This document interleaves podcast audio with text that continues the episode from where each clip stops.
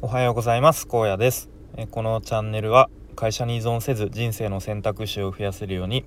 日々試行錯誤する様子や僕荒野の頭の中の考えを整理してアウトプットするそんなチャンネルです、えー、ちょっといろいろ話したいことがあって、えー、今日は何を話そうかとちょっと迷ってたんですがえっ、ー、と昨日 YouTube の、えリハックですかねというチャンネルで、えケンスーさんとひろゆきさんひろゆきの対談を見てすごいあちょっと面白いなと思ったので、えー、それについて、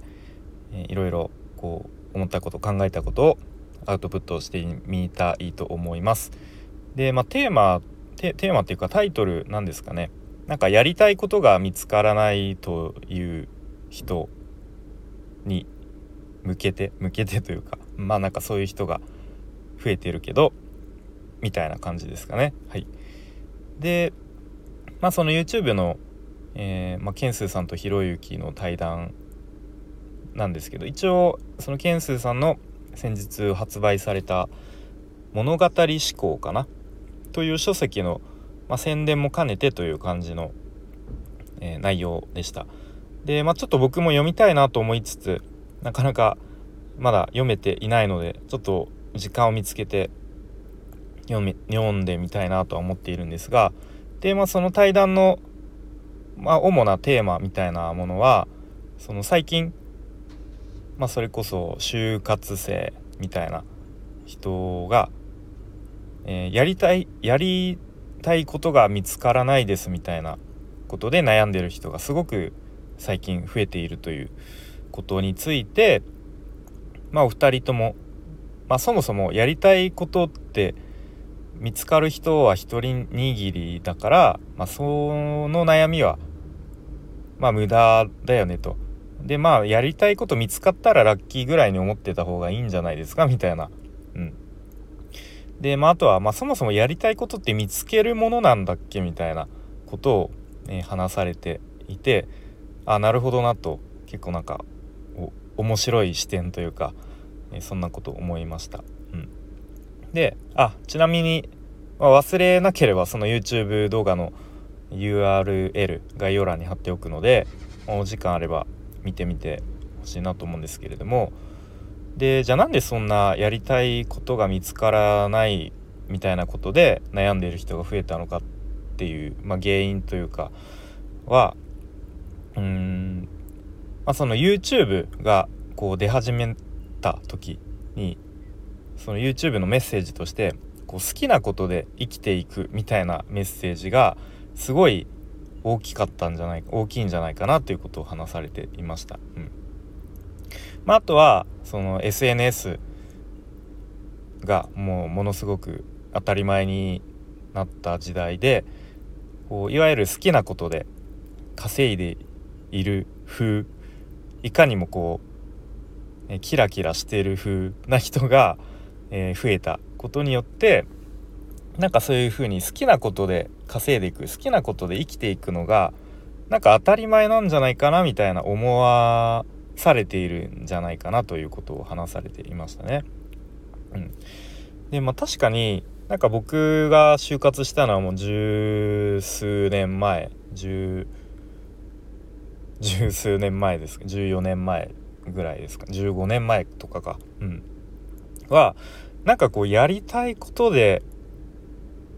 うん就活の時の企業選びをしたっていう記憶は、まあ、確かにあんまりなかったのとやっぱそれよりもいかにこう大企業に入るか。うん。とかなんかこうやっぱりこう安定大企業イコール安定みたいな価値観が大きかったかなと今振り返ると思いますね。うん、まあ、あとはやっぱりその YouTube とかがまたまだなかった時代はやっぱりこうテレビの CM がすごくうん影響力があってで例えばうん結婚することが幸せとかなんかこう車を買うのが幸せみたいな。あとは、えー、家を買いましょうみたいななんかそういう幸せなこうステータスみたいな感じですかねそういうのが知らない間に多分こうテレビの視聴者に刷り込まれていたんじゃないかなみたいな、まあ、確かそんなことも話されていたような気がします。で、まあ、そこからこう時代が SNS とか、まあ、そういう YouTube とかをもう誰もが見る時代になってでまあそのさっきの YouTube のメッセージ好きなことで生きていくみたいなことがこう知らない間に価値観として刷り込まれていったんじゃ言ってるんじゃないかなということを、うん、まあなんか確かそんなこと話されてまして、うん、確かにそうだよなと。であとは思ったのは、まあ、そのいわゆるネットビジネスという呼ばれるもののこう手段まあなんか副業で稼ぐみたいな副業しましょうみたいなそういうのがすごく多様化してきたなというふうに思いますね。まあ、それこそ YouTube で、えー、稼げるとかまたブログで何ですかこう好きな時間に好きな場所でブログを書いて稼げるみたいなとかまた SNS で、えー、発信して稼げるとか、まあ、あとはその、ま、YouTube なり SNS なりこうインフルエンサーになることで稼げるみたいななんかそういううんいろいろこうやりたいことでネットで稼げるんだよみたいな。でなんかそういうことでやりたいことで稼いで生きていこうよみたいなこう会社員でこういやいや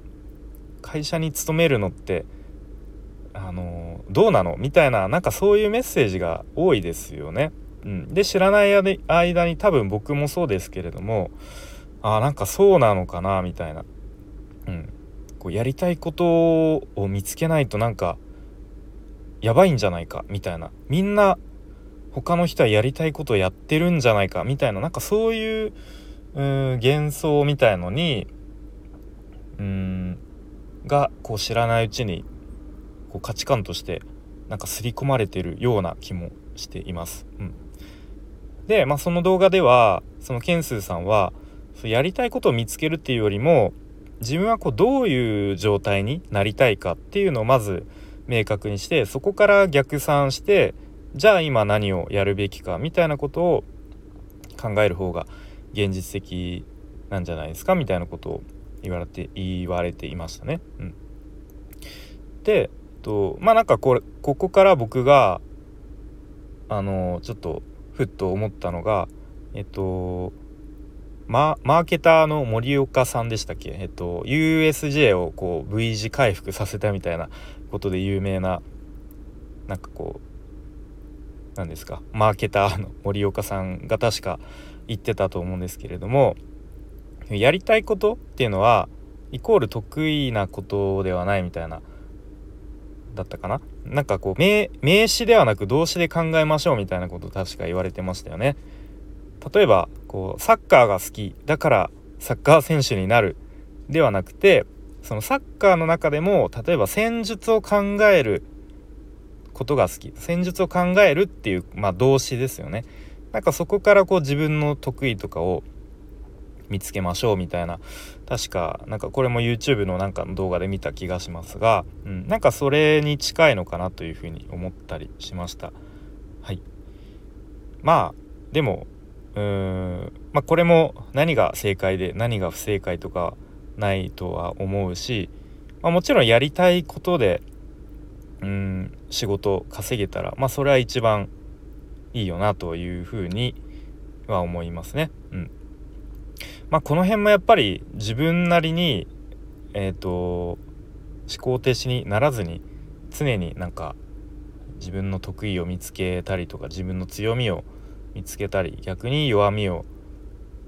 強みにうまく変えられないかとかなんかそういうふうに、うん、常に試行錯誤をしながらなんか自分なりの一番いい状態とか自分なりの答えとかを、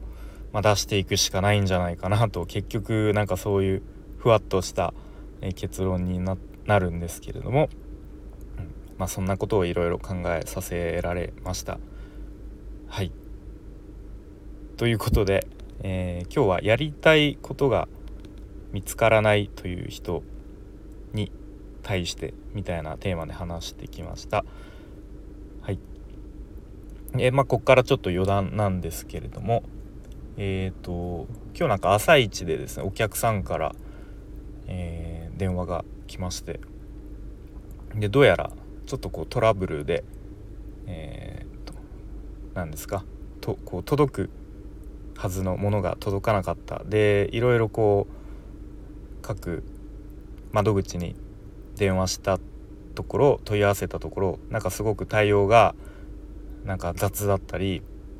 うん、すごい嫌な感じの対応されて